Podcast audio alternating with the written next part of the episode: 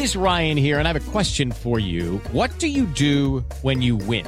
Like, are you a fist pumper? A woohooer, a hand clapper, a high fiver. I kind of like the high five, but if you want to hone in on those winning moves, check out Chumba Casino. At ChumbaCasino.com, choose from hundreds of social casino style games for your chance to redeem serious cash prizes. There are new game releases weekly, plus free daily bonuses. So don't wait. Start having the most fun ever at ChumbaCasino.com. No purchase necessary. BGW. Void were prohibited by law. See terms and conditions. 18 plus. Este es el podcast de Alfredo Romo. 889noticias.mx Los hermanos y hermanas son nuestro primer gran abrazo en términos de fraternidad, de pertenencia, de complicidad pero también pueden ser todo lo contrario, ¿no? Los que terminan delatándote, los que te evidencias, los que te humillan. Qué tema tan complejo. Y creo que es importante pues revisarlo un poquito más a fondo. Para eso, afortunadamente, estamos hoy recibiendo en la línea telefónica a mi querida Alicia Rábago para que nos platique al respecto, para que nos explique, para que nos dé luz en cuanto a lo que tiene que ver con los hermanos, cómo se comportan, por qué reaccionan de cierta manera. Alicia, antes que nada, licenciada en Pedagogía, maestra en Ciencias de la Orientación Familiar, máster en Psicología Infantil. Alicia, bienvenido a 889. Hola Alfredo, ¿cómo estás? Qué gusto escucharte. Ahora sí, ya hace un buen ratito que no te escuchaba y me da mucho gusto. Bienvenida. Oye, ¿qué onda? Es normal que como hermanos y hermanas discutamos, discrepemos, pero ¿hasta qué punto? ¿Hasta qué punto? Y sobre todo, eh, muchos papás dicen que los hermanos también se tienen que aprender a defender, pero también nuevamente, ¿hasta qué punto? Te escucho. Pues mira, la verdad es que sí es normal. O sea, imagínate convivir con una persona que te conoce perfectamente, que te puede sacar de tus casillas, o sea, puede sacar tus demonios o tus ángeles. Y más en esta circunstancia en donde estamos conviviendo tantas horas en tantos, en, todo el día, ¿no? Ahora, sí son normales, se presentan desde los primeros años y hay muchas causas por las que se pueden dar los pleitos entre, entre hermanos. Una de ellas, por ejemplo, es la diferencia de edad. A lo mejor no compartes nada con tu hermano y entonces eh, se quiere meter en, lo que tú estás haciendo y te molesta. Otra podría ser por llamar la atención, puede ser que no te lleves tanto con tu hermano y entonces te esté quitando atención de tu mamá y entre el celo y yo también estoy aquí, pues también me peleo con mi hermano. Otra podría ser porque hay un cambio alrededor, hay algo que, que a lo mejor un cambio de casa, o está esperando tu mamá un hermanito y ya ahí tienes otro y dices no puede ser, no puedo con uno. Entonces puede haber un cambio en la vida del niño o en la familia que, que haga que te pelees continuamente con tus hermanos. Otro que es bien importante es que quieras dominar a tu hermano, o sea, hacer como el que manda. O sea, ¿quién tiene el poder? Pues yo te lo voy a demostrar mm. y vas a ver los pleitos que tengo. Y la otra es que generalmente también cuando viene un, un nuevo hermanito, pues también busca un lugar en la familia. Entonces eh, se hace ver y hace decir aquí estoy y estos también son mis derechos. Estos son algunos de los motivos por los que se pudieran dar los pleitos entre hermanos.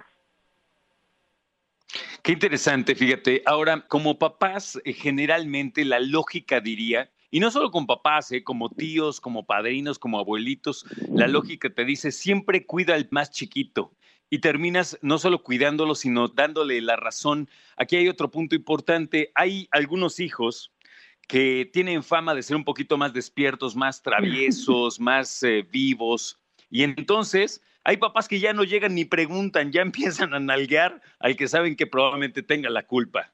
Fíjate, tocaste dos puntos importantísimos.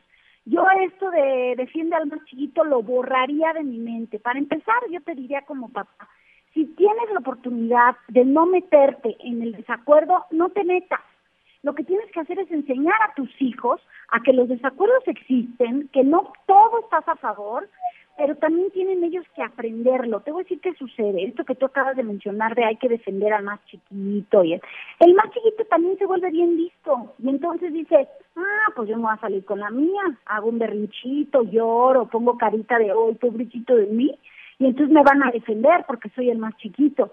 Y esto lo único que ocasiona es que las fricciones entre hermanos, Alfredo, se vayan hasta cuando son adultos. Uy, es que a ti te defendían cuando eras niña. Es que como eras la niña, todo el tiempo había que defenderte. Ay, es que eras bien delicada. Y se convierten recuerdos que no te hacen bien. Si los dos hermanos aprenden a arreglar sus discusiones y sus desacuerdos, se conocen, saben cómo llegan, pero hay papás que llegan y como tú dices, al tremendo ya ni le preguntan y dicen, tú empezaste y tú fuiste. Si tú te vas a meter en el pleito de tus hijos, no vas a poder ser juez y parte. O preguntas, ¿qué pasó? Y escuchas a todas las partes, o mejor diles, o lo aprenden a resolver ustedes dos, o yo no voy a preguntar y los dos van a tener problemas porque no me gusta que se peleen como hermanos. Para mí un punto fundamental, Alfredo, es que damos por hecho como papás que los hermanos se tienen que caer bien por el simple hecho de ser hermanos. Y yo creo que no les enseñamos a que tienes que ser amable, tienes que ganarte un lugar, tienes que ser respetuoso como con cualquier otra persona. No porque sea tu hermano, te tiene que aguantar todo, groserías, jalones de pelo, pleitos. No, esto lo enseñamos los papás. Hay que enseñarlos a convivir y hay que enseñarlos a que ellos, sin golpes, sin insultos, puedan resolver, sus conflictos. Eso es súper importante. ¿Tuviste oportunidad, Alicia, de ver este video que anda circulando en redes sociales en donde hay una nena que está celebrando su cumpleaños, le cantan las mañanitas y cuando llega el momento de soplar, la niña que está al lado, que algunos dicen que es su hermana, se adelanta y le sopla, así echándole a perder su festejo? Está tremendo. ¿Viste ese video? Ay, sí, Alfredo, y la verdad es que llegó un punto en, que yo soy eh, pro niños y defiendo a los chavos, hasta me dio coraje porque leí un montón de comentarios sobre la niñita de rayas, que si era mala, malévola, sarcástica, este, bueno, cantidad de cosas a una niñita que actuó desde su emoción. Dio una vela y la sopló, como en muchos pasteles, como en muchas casas, es más, hasta como adultos, hasta te, te antoja soplar la vela. Creo que fue una reacción eh, eh, natural el querer soplar la vela. Yo no te digo que no sea la tosa la chamaca, ¿no? pero de igual forma reaccionó la otra que jaló pelos porque estaba muy enojada. O sea, las dos reaccionaron, reaccionaron desde su, pues desde lo que son. Es más, yo aquí en mi casa hice una encuesta y dije, ¿quién serías tú, la jalapelos o la vela? ¿No? O sea, porque, y, y, y, te juro que sí de alguna, solo una, solo mi hija mayor no la pude ubicar bien, ¿no?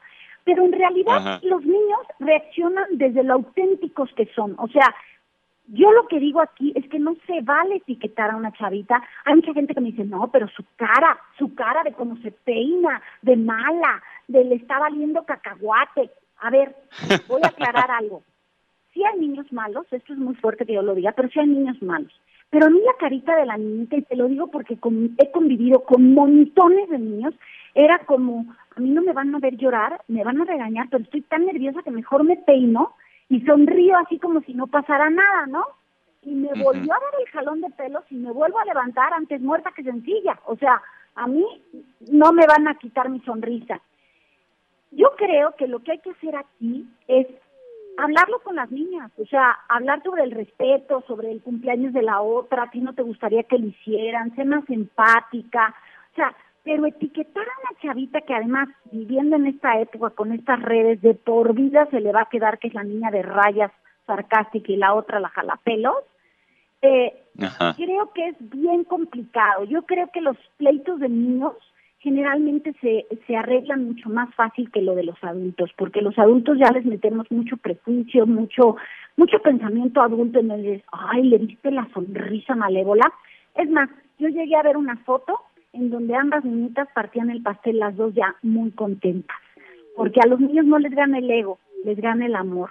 Entonces, yo sí te hablo en defensa de las dos chavitas y sí creo que como papás, pues sí tenemos que localizar qué genera ese pleito o qué está generando que una tenga coraje con la otra o, o, ¿Cómo podemos solucionarlo? Para eso sí estamos, para enseñarles a manejar sus emociones, para enseñarles a decir esto no está bien y esto sí, pero no para juzgar tan duramente.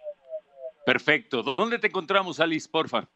Pues me encuentran en todas las redes como Alicia Rábago, en Instagram como Edúcalos para que los demás, y en un canal de YouTube que tengo ahora que he movido mucho, que es también Alicia Rábago, y los libros. Perfecto. Muchas gracias. Un abrazo, Alice. Buena tarde. Igualmente, Alfredo, un abrazo para ti. Alicia Rábago con nosotros. Escucha a Alfredo Romo donde quieras. Cuando quieras. El podcast de Alfredo Romo en 889noticias.mx.